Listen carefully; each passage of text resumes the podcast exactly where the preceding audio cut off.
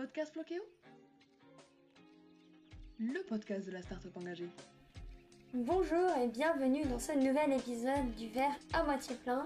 Aujourd'hui, je vous amène en Normandie, dans le département de l'Eure. En Normandie, terre de marins, terre de cheval, de campagne, de pommiers, de produits laitiers et terre d'acteurs engagés. Parce qu'aujourd'hui, je suis avec Clément Mabir, ingénieur agronome, agriculteur de sixième génération d'une famille d'agriculteurs normandes et fondateur du projet Ma maison de campagne partagée, la rénovation de sa ferme familiale pour préserver le patrimoine agricole normand en le transformant en lieu de vie et de travail pour voyageurs et travailleurs à distance. Alors, amateur de patrimoine, de slow tourisme, amoureux de la Normandie et de projets ambitieux, cet épisode est fait pour vous. Alors Clément, bonjour et euh, bienvenue dans ce podcast. Bonjour, euh, ma maison de campagne partagée, c'est un, projet en fait qui vise à revaloriser ou valoriser du patrimoine agricole ancien.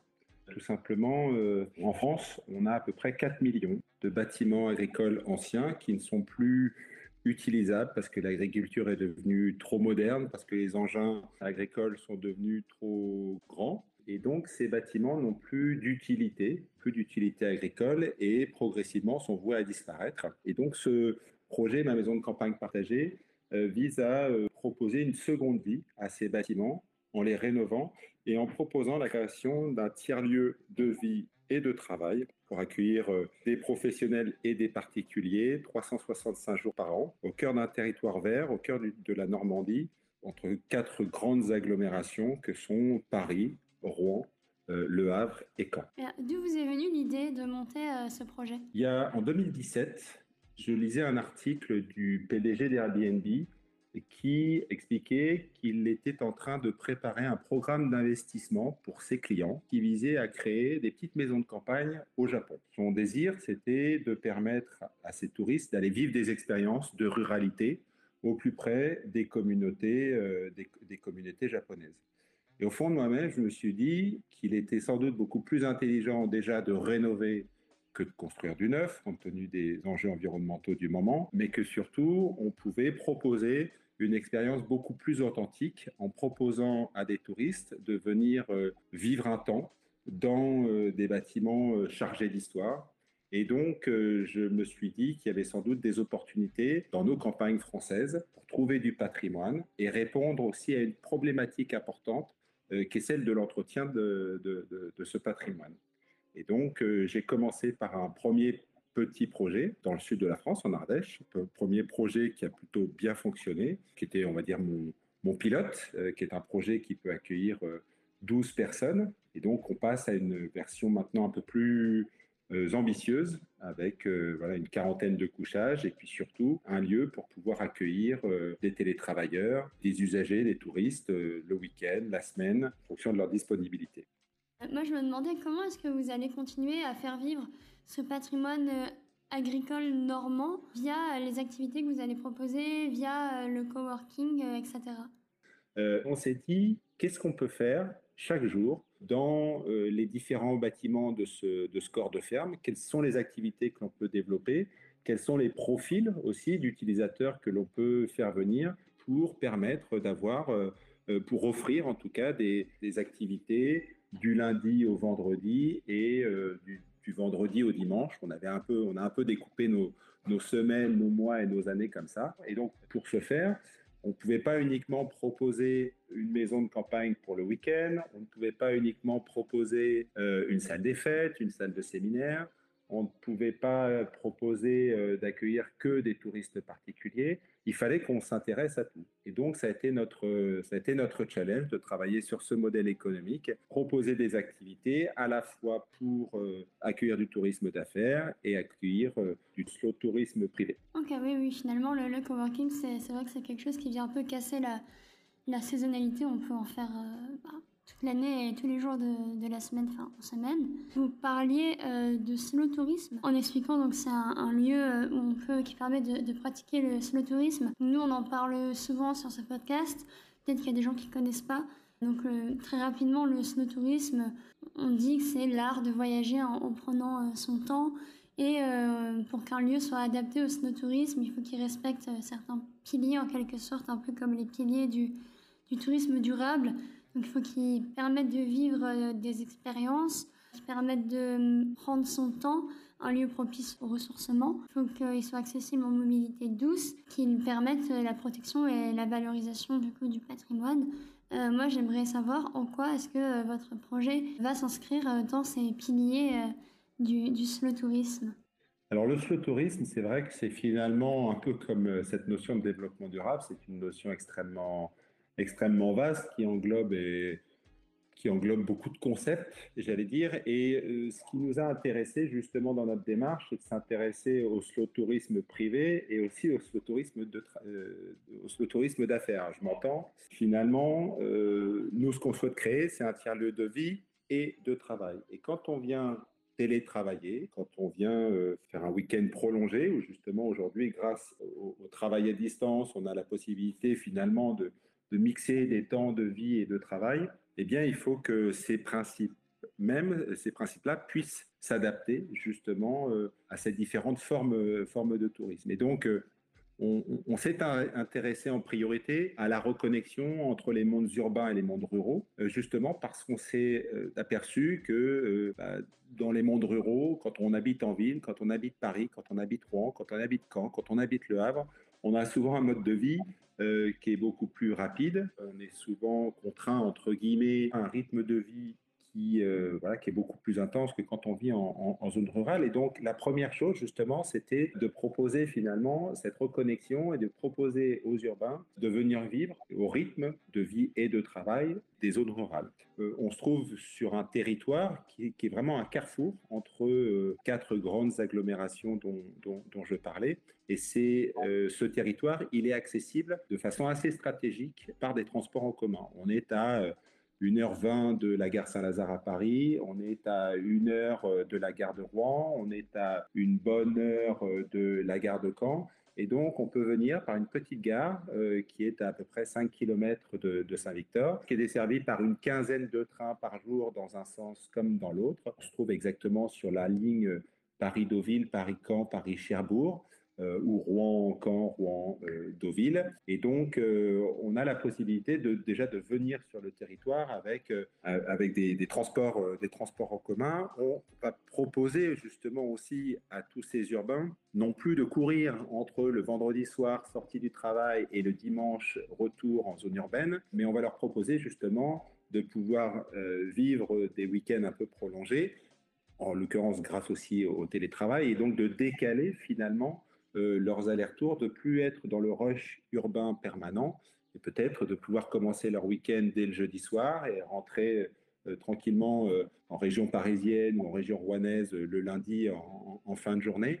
Donc on propose de vivre un temps, de vivre des week-ends prolongés, même si finalement dans ce week-end prolongé, il y a un temps de travail qui est associé. Et donc les temps de travail sur le lieu se font aussi dans un cadre, dans un cadre qu'on a euh, travailler avec une agence, euh, avec une agence de design. On est au cœur d'une ferme qui a aujourd'hui plus de 400 ans. Euh, on est sur un territoire qui est assez préservé, bien qu'il y ait quand même une agriculture intensive tout autour.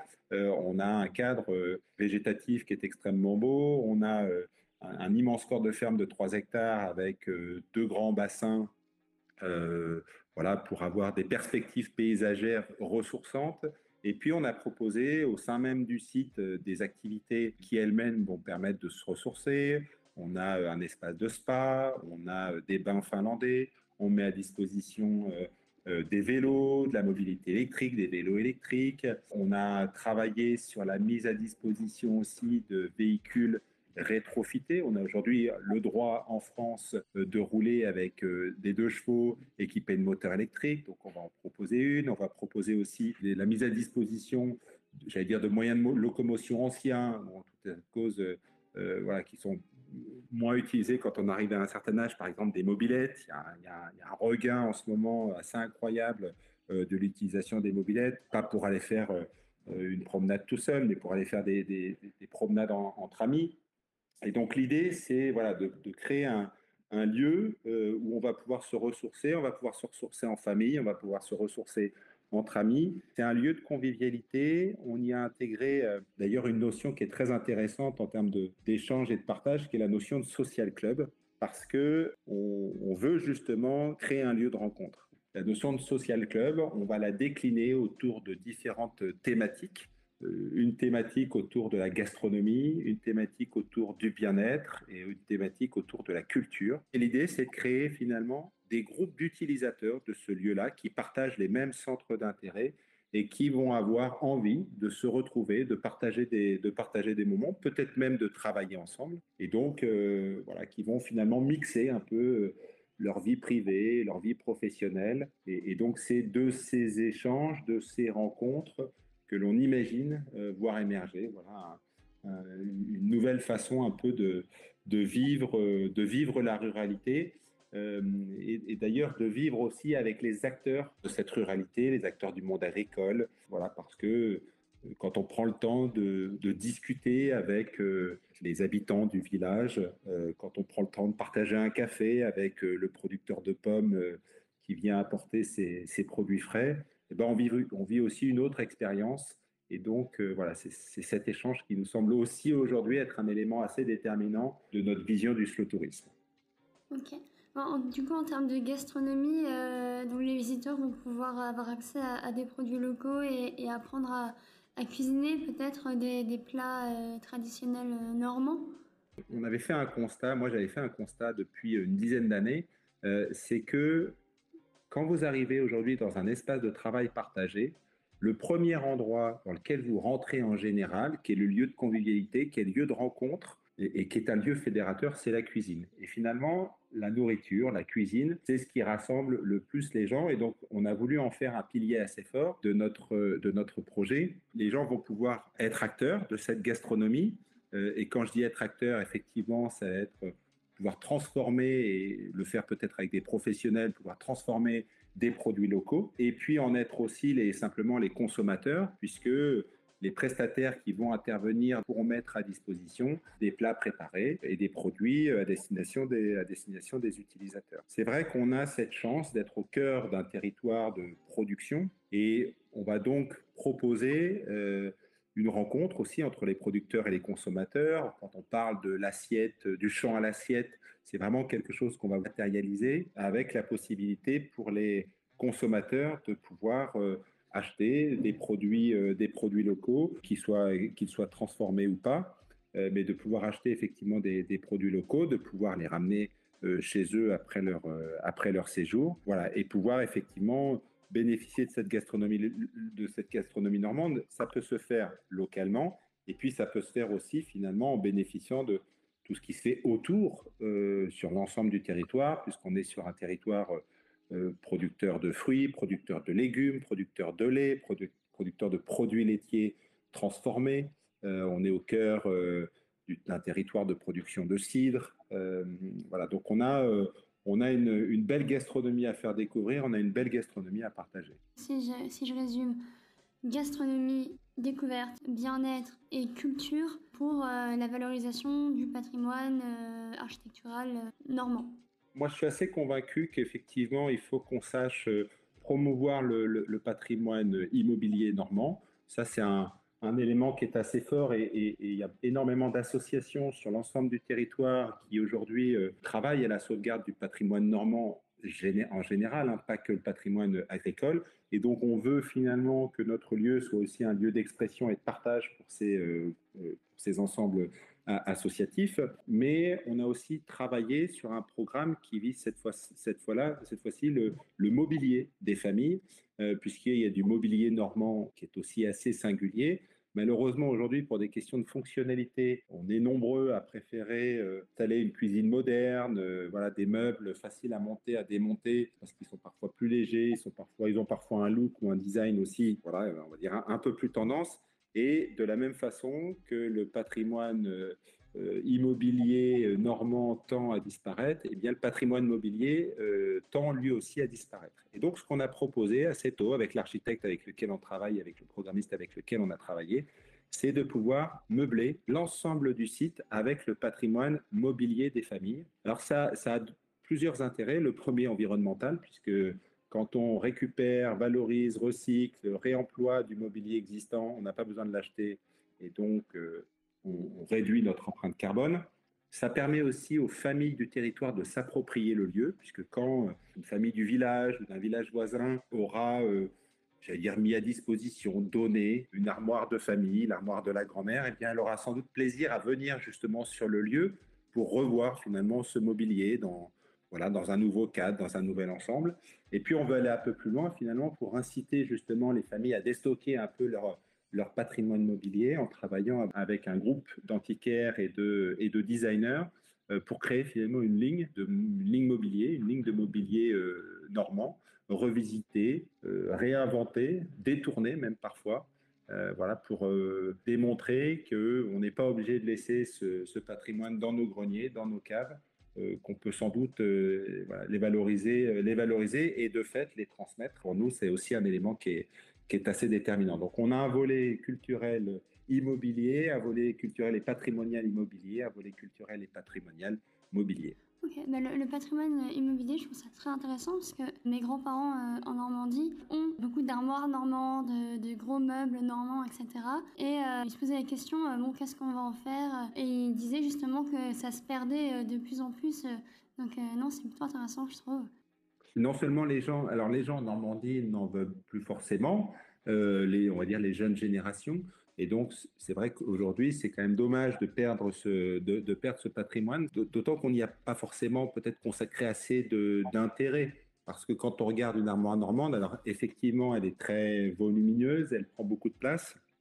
Mais si euh, on, on réfléchit aussi à sa fonctionnalité, on arrive à lui trouver un nouvel intérêt et donc, moi, c'est ce qui m'intéresse en tout cas, de travailler avec des professionnels qui vont être capables aussi euh, de réinventer une seconde vie pour ce, patrimoine, euh, patrimoine. On a imaginé justement des façons de pouvoir euh, détourner ce mobilier, réutiliser par exemple des portes d'armoire normande ou des encadrements d'armoire normande pour créer les entrées de nos chambres. On est très attaché en tout cas à l'idée de pouvoir, à cette idée de transmission de transmission du, patrimoine. Si on veut le faire vivre, euh, si on veut le transmettre à nos enfants, il faut qu'on trouve des façons de, voilà, des façons de, un peu de se réinventer. Oui, ouais, c'est vrai que les jeunes générations euh, ne se rendent pas forcément compte que euh, ces armoires normandes, etc., font vraiment partie du, patrimoine normand et qu'il peut, il peut se perdre. Donc, ouais, c'est intéressant. Bon, on va terminer cet épisode avec une partie pour faire rêver un peu les auditeurs et puis leur donner envie euh, de passer chez vous. Je vais vous poser euh, quelques petites questions rapides sur la, Normandie et puis euh, ce sera à vous d'y répondre, on va dire, le plus rapidement possible. la, première question, c'est que vous êtes situé dans l'Eure. C'est vrai que c'est pas le coin de la Normandie le plus touristique par rapport à d'autres comme le Cotentin, le Mont-Saint-Michel, Deauville, etc. Et donc je me demandais qu'est-ce qu'on peut venir découvrir à proximité de ma maison de campagne partagée? À proximité de ma maison de campagne partagée, on a accès à un patrimoine culturel extrêmement, euh, extrêmement riche. On a euh, le château du champ de bataille, qui est un endroit qui est extrêmement connu, le château de Beauménil. On a euh, la petite ville de Bernay, qui se trouve donc à 5 km, qui a un patrimoine aussi historique extrêmement intéressant. On peut aller y faire son marché le samedi matin. On a tous les producteurs de la région qui s'y retrouvent pour apporter les, les meilleurs produits. Euh, sans aller très loin, on peut découvrir, euh, je le disais, tout le patrimoine gastronomique. On peut aller visiter la fabrique de fromage euh, à Livaro. On peut aller découvrir les producteurs de pommes, les cidreries, les producteurs de Calvados qui sont à quelques, dire à quelques dizaines de kilomètres, mais pour la plupart même à quelques, à quelques kilomètres. On peut aller assez rapidement à 20 km au zoo de Cerza, qui est un magnifique zoo avec des animaux euh, en semi-liberté, euh, juste à côté de la basilique de Lisieux, qui est un lieu très emblématique euh, dans le tourisme religieux.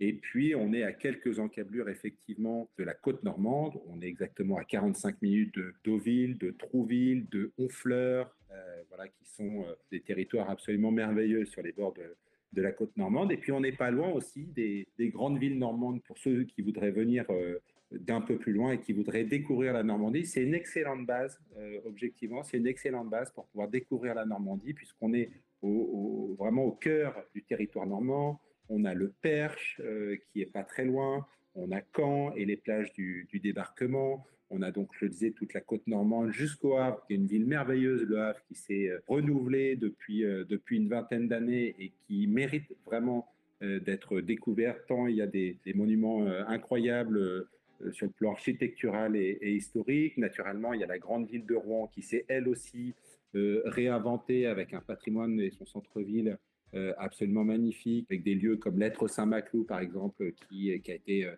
rénové très récemment et qui, est, un endroit absolument incroyable, qui accueille des artistes venus de toute la France. Donc il y a beaucoup de choses à faire, à visiter, à découvrir à proximité. Et puis, puis c'est vrai que quand on, quand on parle de slow tourisme, on parle aussi de prendre son temps, on parle aussi de se poser, de découvrir peut-être simplement en marchant, euh, avec un vélo, d'aller parcourir les sentiers, d'aller parcourir les voies vertes. Il y a plusieurs voies vertes qui sont euh, aussi, à, proximité. Donc sans faire beaucoup de kilomètres, on peut découvrir euh, une campagne magnifique, on peut découvrir sa faune, on peut découvrir sa flore. Il y a des magnifiques forêts qui se trouvent aussi tout autour tout autour de cette, de cette campagne. Il faut venir la voir euh, au printemps, euh, au début de l'été, quand les lins sont en fleurs. Il faut venir en, ce moment, quand les colzas sont, sont, en fleurs. Il faut venir en pleine période des moissons, quand euh, on fait les foins, quand ça sent la paille, quand ça sent le grain.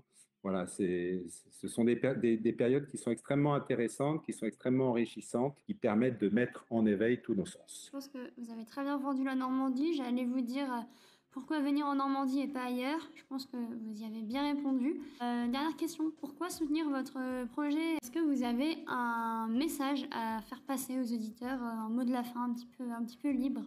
En fait, notre projet, c'est euh, la démonstration de notre capacité à proposer une vraie alternative à l'effondrement du patrimoine de nos campagnes, du patrimoine immobilier de nos campagnes, moi, je suis assez convaincu qu'il y a énormément de territoires en France, mais en particulier celui-ci, euh, qui ont toutes les qualités requises pour monter euh, des sites euh, écotouristiques performants et, ambitieux. Quand ce projet aura vu le jour, eh bien, on pourra le dupliquer, on pourra proposer peut-être à d'autres familles qui disposent de ce type de, de, patrimoine immobilier, que ce soit des corps de ferme, des manoirs, des châteaux, de rentrer dans le même type de dispositif pour ces patrimoines qu'on ne doit pas oublier et que l'on doit absolument transmettre à nos enfants. Si on n'est pas capable de le faire aujourd'hui, ma conviction, c'est que les 4 millions de bâtiments agricoles euh, qui sont aujourd'hui encore à peu près debout finiront tous euh, en, petits morceaux d'ici une génération, peut-être deux générations. Et donc, on aura perdu euh, voilà un magnifique capital, un magnifique patrimoine. Donc aujourd'hui, faisons en sorte de pouvoir le sauvegarder pour développer euh, le slow tourisme dans nos campagnes et permettre euh, à tous ceux qui veulent découvrir euh, la beauté de nos territoires ruraux, et eh bien, de venir le faire, que ce soit sur leur temps de travail ou sur des temps de vie privée. Merci beaucoup, Clément, pour, pour ce mot de la fin et puis pour cette discussion autour de votre projet. Je parle maintenant aux auditeurs. Merci beaucoup d'avoir été avec nous. On espère que cet épisode vous a plu.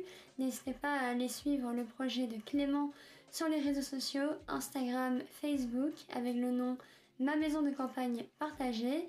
Bien sûr, si le projet vous a plu, n'hésitez pas à vous rendre sur la plateforme de financement participatif Flow Funding. Et puis bien sûr, le plus important, n'hésitez pas à parler du projet autour de vous, à relayer ce podcast.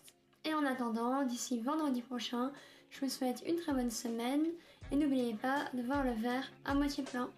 Au revoir. Au revoir.